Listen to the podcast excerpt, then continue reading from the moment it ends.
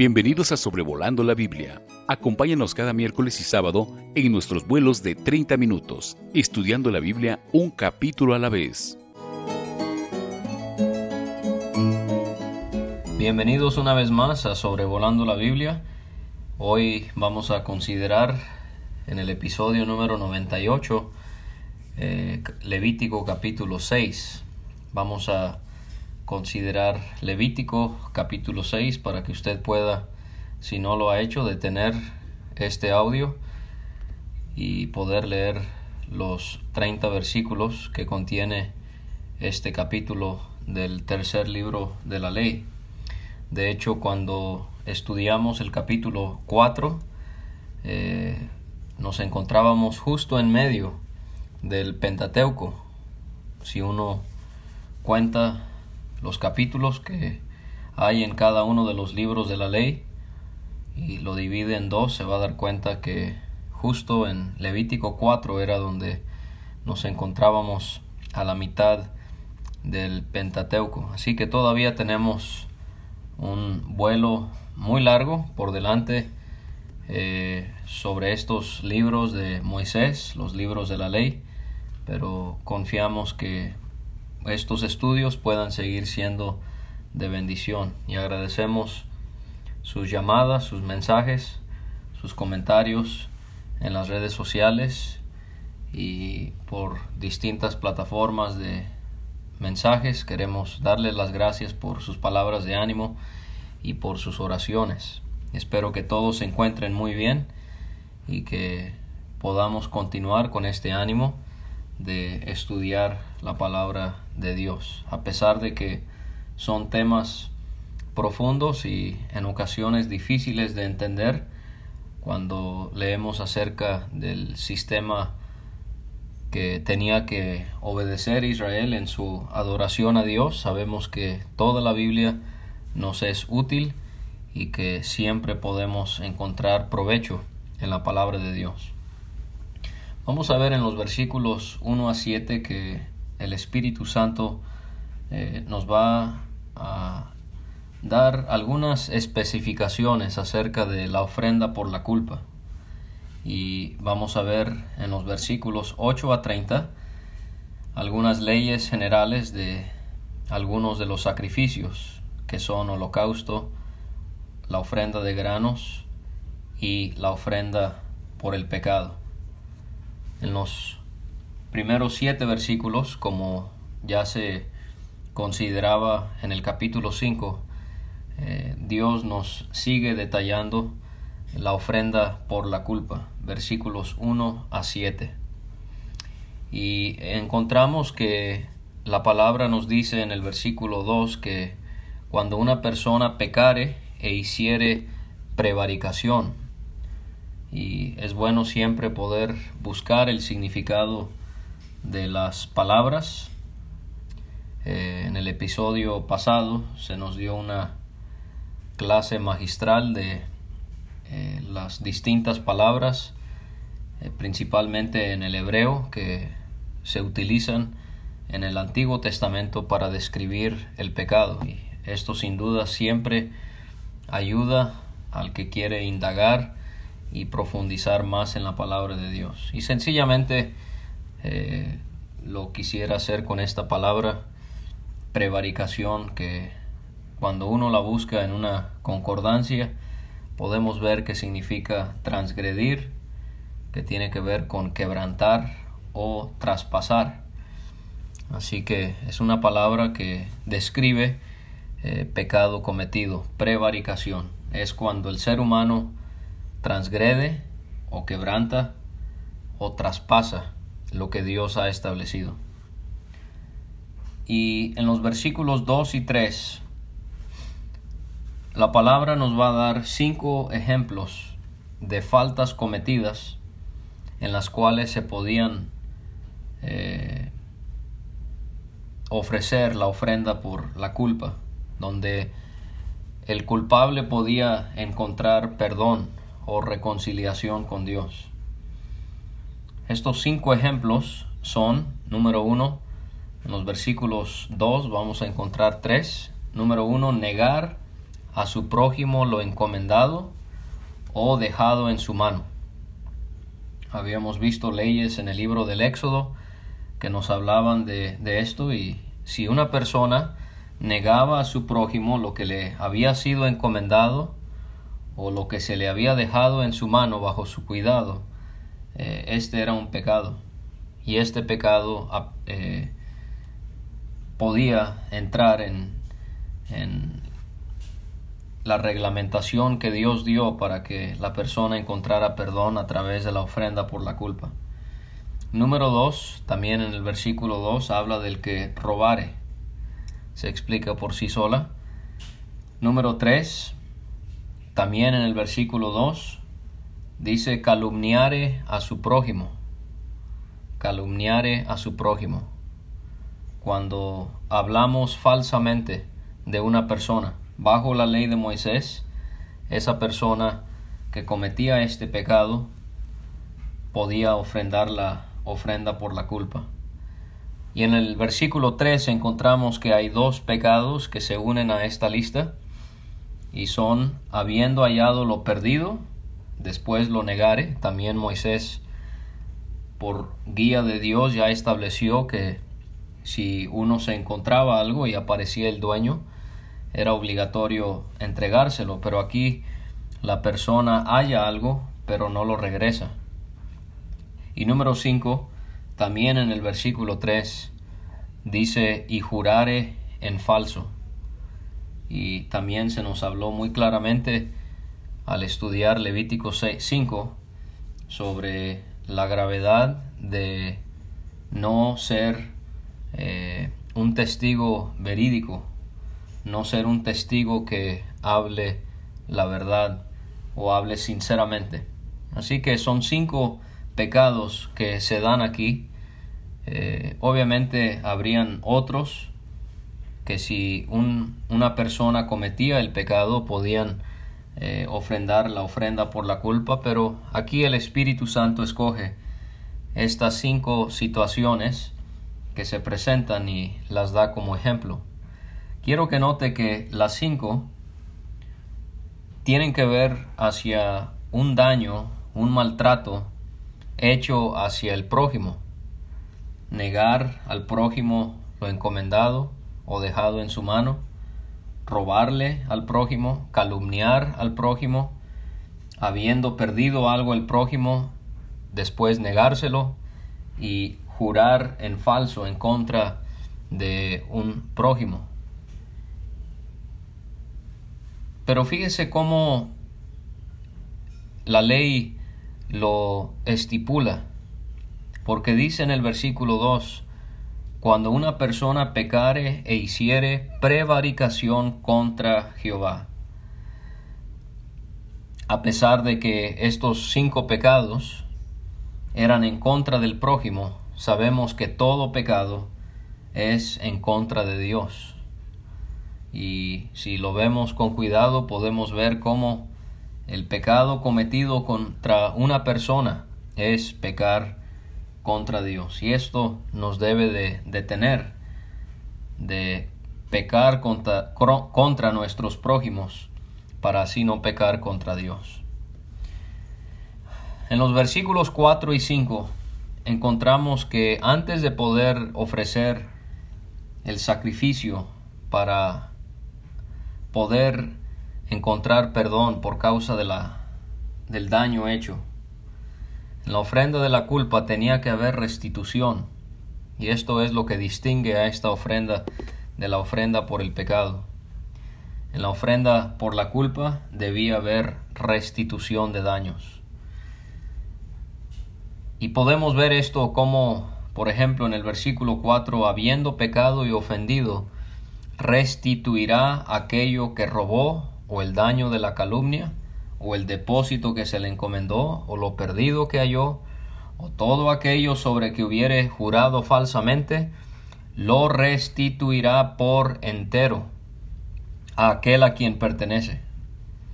Hoy en día, con el sistema judicial que tenemos en cada país en Latinoamérica, el transgresor va a la cárcel, pero el agraviado continúa con el daño que se le incurrió, pero no así bajo la ley de Dios. En la ley el agresor tenía que restituir o tenía que devolver lo que había dañado o robado.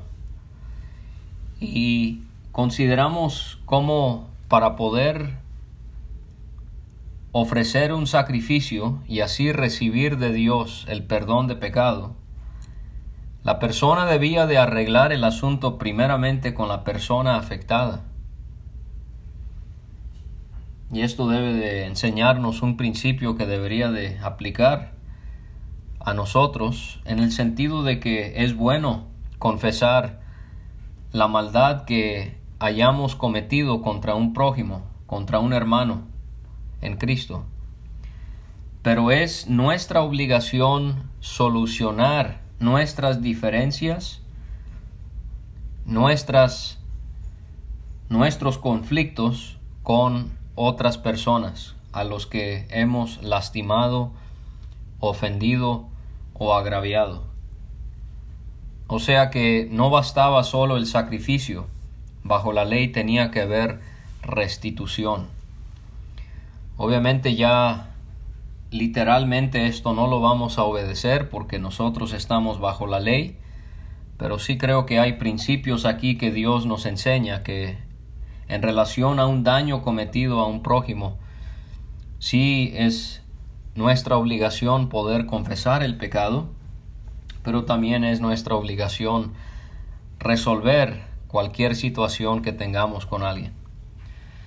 Pero no solo era restituir el daño. Por ejemplo, si alguien había robado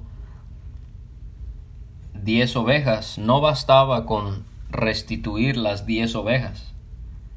No dice al final del versículo 5, tenían que añadir a ello la quinta parte. O sea que la persona que había sido agraviada, después de que el daño era resarcido, la persona terminaba con más ovejas de lo que había tenido antes, porque tenía el agresor que restituir la quinta parte, o lo que para nosotros sería el 20%. Y si en el ejemplo de las 10 ovejas sacamos el cálculo de el 20% de la quinta parte, eso quiere decir que el oferente, el culpable en la ofrenda por la culpa, antes de poder sacrificar a Dios, para encontrar perdón y reconciliación, tenía que resarcir el daño y no solamente entregaba diez ovejas, que fueron las que había robado, pero tenía que agregar otras dos, de manera que ya la persona no tenía diez ovejas, ahora la persona tenía doce. Y Dios así le enseñó al pueblo de Israel lo grave que era cometer un daño al prójimo y el Señor nos pueda ayudar a cada uno de nosotros en poder entender la gravedad que hay, en poder hacer algo que va en contra de nuestros prójimos, sean creyentes o sean incrédulos. En la restitución de los daños encontramos que se enfatiza algo que ya se mencionó el miércoles pasado, que es el hecho de que Cristo él completó sobre la cruz como si fuera esta obra de restitución a nuestro favor. Todo lo que nosotros habíamos dañado a Dios, esa enorme e inmensa duda, deuda de pecados que teníamos delante de Dios, todos esos agravios que habíamos cometido contra su santidad, el Señor Jesucristo sobre la cruz, sí lo hizo para beneficiarnos a nosotros, pero lo más importante es que sobre esa cruz la justicia de Dios fue alcanzada y la santidad de Dios fue apaciguada.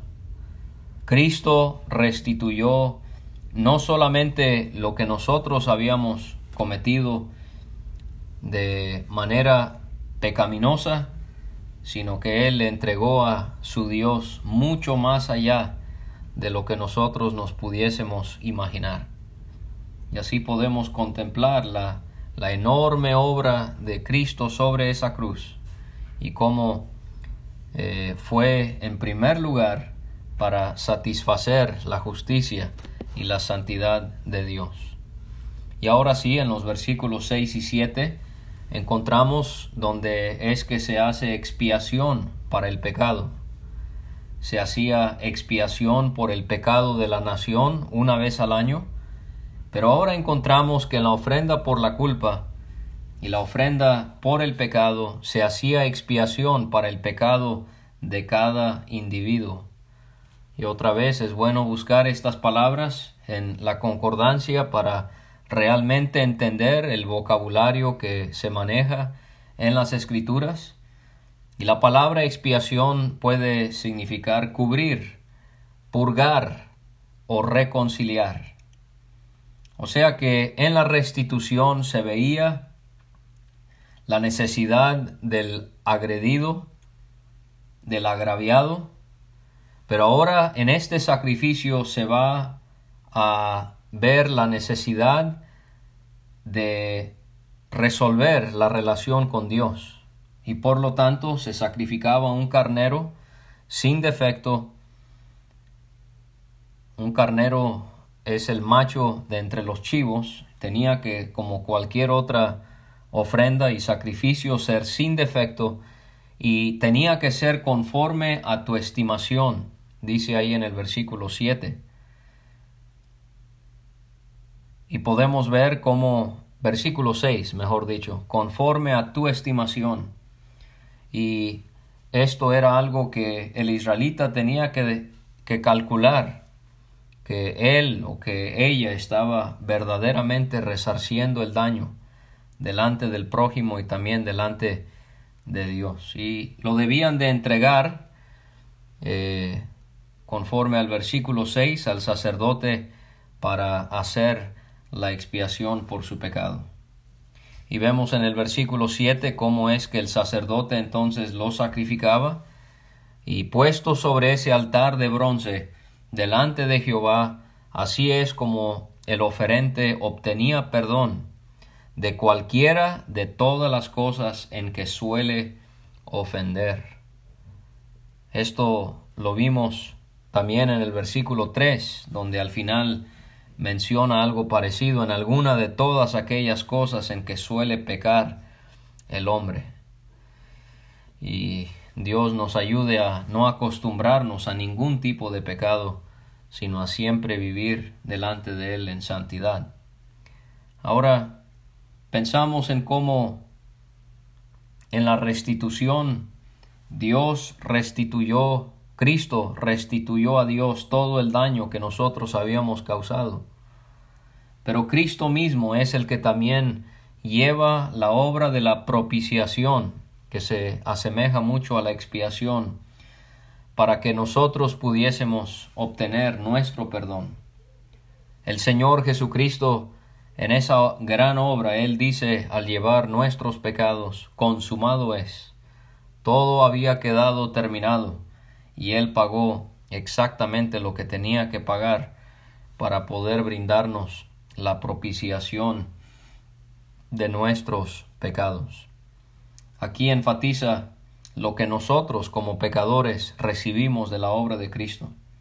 En el acto de la restitución se enfatiza lo que Dios iba a recibir por causa de nuestros pecados por medio de la obra de su Hijo. Pero ahora en el sacrificio del carnero sin defecto, conforme a la estimación del israelita, aquí enfatiza lo que nosotros como pecadores recibimos de la obra de nuestro Señor Jesús sobre aquella cruz. Ahora pasemos a la segunda sección del capítulo 6 y vamos a ver en el versículo 8 al 30 distintas leyes de los sacrificios. Del versículo 8 al 13 se nos va a hablar otra vez acerca del holocausto, como vimos en el capítulo 1. En los versículos 14 a 23 se nos va a hablar de la ofrenda de granos o como aprendimos que nos dice la versión moderna de 1909 es la ofrenda vegetal eh, que veíamos en el capítulo 2 de Levítico y del versículo 24 al 30 volvemos a aprender acerca de la ofrenda por el pecado.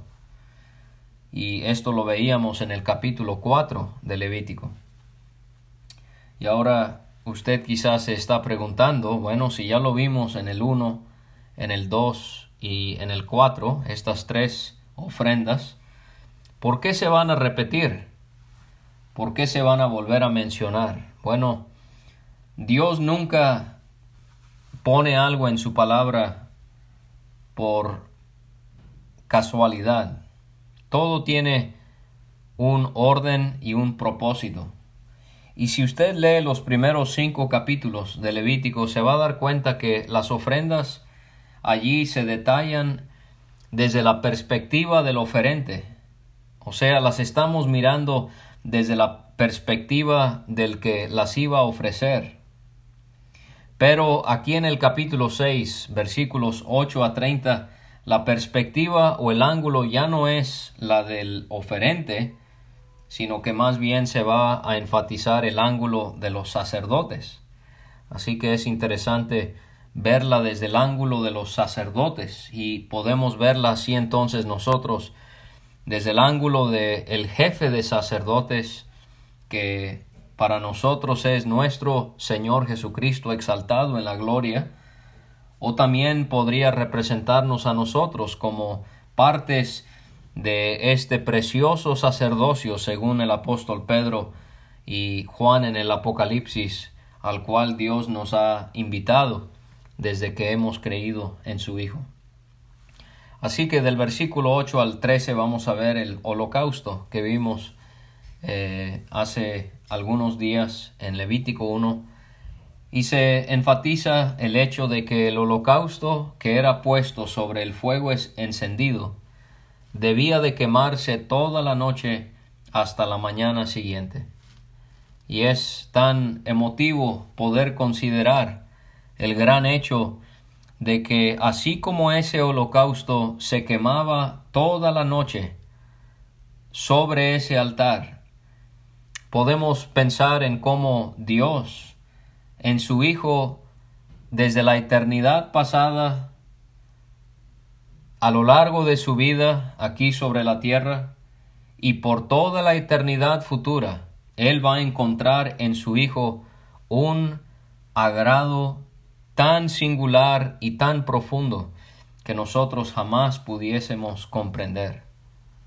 Hay personas que erróneamente y blasfemamente enseñan que Cristo fue al corazón de la tierra para seguir sufriendo por nuestros pecados y ser quemado en el infierno, en el Hades, por causa de nuestros pecados, y que Él fue como el holocausto que fue quemado. Eso es una aberración, y no quisiera ni mencionarlo, pero lo hago para que quede absolutamente claro. Cristo no es como la ofrenda del holocausto porque Él tuvo que ser quemado en el Hades, porque Él completó la obra de la salvación al morir y al resucitar. Él no fue a sufrir al Hades, pero ese es tema de otro día. Cristo es como la ofrenda del holocausto en el sentido de que por toda la noche ese holocausto era de olor grato a Dios al quemarse lentamente durante toda la noche hasta la mañana siguiente. Y aquí encontramos también algo que no vimos en el capítulo 1 y por esto es que es muy importante siempre leer la palabra con atención y con cuidado. Y se me hace una escena también muy emotiva, donde el sacerdote, cuando él iba a llevar a cabo las funciones en cuanto al ofrecimiento del holocausto, él se vestía con sus vestiduras de lino y sus calzoncillos de oro. Ya vimos de, lino también, perdón, no, no de oro, sino de lino. Ya veíamos en Éxodo que este era el uniforme, esta era la vestimenta que ellos tenían que utilizar al ministrar en el santuario de Dios. Pero ¿cómo es que al consumirse el holocausto, las cenizas eran apartadas de sobre el altar y puestas junto al altar? Con mucha delicadeza se trataban estas cenizas.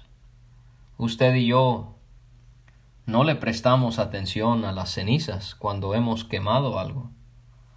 Pero como las cenizas del holocausto eran apartadas con esmero y dedicación y puestas junto al altar. Hemos visto en estos estudios sobre las ofrendas y las cenizas que las cenizas representan el cuerpo de nuestro Señor Jesucristo, que quedó sin vida Qué interesante que nunca hablamos o leemos acerca del cadáver de Jesucristo. La Biblia nunca habla de su cadáver. La Biblia sí habla de su cuerpo. Cadáver porque cadáver enfatiza muerte, cuando Cristo es la vida y Él estaba a punto de resucitar. Pero la Biblia sí nos habla de su cuerpo, que sin vida fue bajado de aquella cruz por José y por Nicodemo, y que eh, fue eh, puesto en esta sepultura que José había cavado él mismo. Pero hay algo que llama mucho la atención porque en el versículo 11 el sacerdote se quitaba sus vestiduras y se ponía otras ropas para sacar las cenizas fuera del campamento. O sea, ya no llevaba las vestiduras de lino y los calzoncillos de lino. Él llevaba otras ropas. Las vestiduras de lino y, las, y los calzoncillos de lino nos hablarían de la pureza, de la perfección, de la hermosura de nuestro Señor Jesús. Y yo estaba tratando de pensar en qué podemos aprender acerca del cambio de vestimenta. Cuando el sacerdote sacaba las cenizas fuera del campamento, Fuera del campamento siempre en la ley está relacionado con rechazo, con humillación, con sufrimiento. Y yo quiero sencillamente sugerirle que se está enfatizando aquí con el cambio de ropa la solemnidad del pecado. Sí, qué bueno que el oferente había recibido el perdón y la reconciliación, pero al final de cuentas el pecado de un individuo le había costado la vida a un animal. Y así también encontramos una solemnidad en la sepultura de nuestro Señor. Qué interesante que en la sepultura de Jesucristo no encontramos ni una sola palabra que es hablada. En absoluto silencio y en absoluta reverencia, José de Arimatea y Nicodemo tomaron el cuerpo del Señor, le envolvieron en aquellos lienzos con aquellas especies y lo pusieron dentro de ese sepulcro. Las mujeres afuera observaban, pero todo fue hecho en silencio. Creo que nos hace pensar en la solemnidad de la ocasión, el sacerdote quitándose sus ropas sacerdotales y sacando las cenizas fuera del campamento, nos habla algo acerca de la seriedad de la sepultura de nuestro bendito Señor. Vemos en el versículo 12 que el fuego sobre el altar no podía apagarse, sino que lo tenían que mantener encendido al añadir leña, y esta era una de las funciones de los sacerdotes. Y podemos ver cómo eh, el fuego que había venido de la presencia de Dios cuando el tabernáculo fue inaugurado no podía extinguirse, tenía que mantenerse encendido en todo momento y en cada día. Y el versículo 12 también nos dice que el holocausto era acomodado sobre el altar y que se quemaban sobre él las grosuras de los sacrificios de paz. Veíamos el sacrificio de paz en Levítico 3 y aprendíamos que pudiéramos llamarla el sacrificio de bienestar. Y qué precioso cómo aquí se combinan ambas, que se mencionó también en, esa, en ese estudio, Se combina aquí el holocausto y cómo encima del holocausto iban las grosuras de los sacrificios de bienestar o de paz. Podemos aquí ver la combinación perfecta de la entrega de Jesucristo a su Padre y a la misma vez el bienestar, la paz o las paces, como aprendimos, que Él ha traído a nuestras almas. Del versículo 14 al 23 se nos van a dar detalles sobre la ofrenda de granos y podemos ver cómo esta ofrenda en el versículo 14 era ofrecida a Dios sobre el altar por los hijos de Aarón. Eh, aquí encontramos mucho de lo que ya habíamos visto en el capítulo 2, pero otra vez enfatizando, enfatizándolo desde la óptica del sacerdote, cómo él tomaba ese puñado de, harina pura, de su aceite y del incienso que estaba sobre la ofrenda, para hacerlo arder como memorial en olor grato a Jehová. Había algo que tenía que ver con remembranzas, con eh, recuerdos, con memoriales al ofrecer el sacrificio o la ofrenda de granos. Lo que sobraba era comido por Aarón y por sus hijos, y veíamos que esta ofrenda de granos enfatiza la perfección de nuestro Señor, la harina pura, enfatiza su santidad y vemos cómo otra vez se nos dice que no podía llevar levadura, no podía llevar lo que representa en la Biblia al pecado, ya sea error doctrinal o pecado moral, no podía llevar levadura, la ofrenda de granos. Y así nuestro Señor no encontramos en Él ni una pizca de levadura. Él es completamente y perfectamente santo. Lo comían en el atrio, en este lugar tan especial en la casa de Dios, y así pudiéramos nosotros imaginarnos como esos sacerdotes, nosotros debemos de digerir eh, el pan, la harina, la persona de nuestro Señor Jesucristo y lo que leemos acerca de Él en su palabra. Esta era la porción de los sacerdotes que se enfatiza en el versículo 17 junto con el hecho de que no podía cocerse con levadura y era cosa santísima, como lo eran el sacrificio por el pecado y el sacrificio por la culpa. Aquí se distinguen las dos últimas ofrendas, la del pecado y la de la culpa. Y otra vez en el 18 se repite que los varones de la familia de Aarón lo podían comer y todos estos estatutos debían de ser para todas las generaciones en Israel y que todo lo que tocaba en ellas era santificado. Y podemos ver también que la ofrenda de Aarón en los versículos 20 en adelante, cuando él y sus hijos iban a ser ungidos, ellos tenían que ofrendar la décima parte de un efa de harina fina. Esto también era una ofrenda perpetua. La mitad era ofrecida en la mañana y la otra mitad en la tarde. Y así nosotros como diariamente nos tenemos que ofrendar, nos tenemos que entregar al Señor. Lo que fuimos ayer ya no es suficiente para el día de hoy. También en cuanto a nuestra meditación del Señor y de sus glorias en este caso en cuanto a la gloria de su perfección. Lo que aprendimos ayer ya no basta hoy y lo que aprendimos hoy ya no bastará para mañana. Todo tiene que ser eh, una porción por cada día. La mitad ofrecida en la mañana y la otra mitad en la tarde. Ya habíamos visto que la ofrenda de granos podía ser preparada en sartén con aceite, lo llevaban frito, eh, los pedazos eran cocidos de la ofrenda eh, eran ofrecidos a Dios en olor grato a Él. Y vemos en el versículo 22 que el jefe de los sacerdotes que tomaría el lugar de Aarón también tenía que realizar esta misma ofrenda.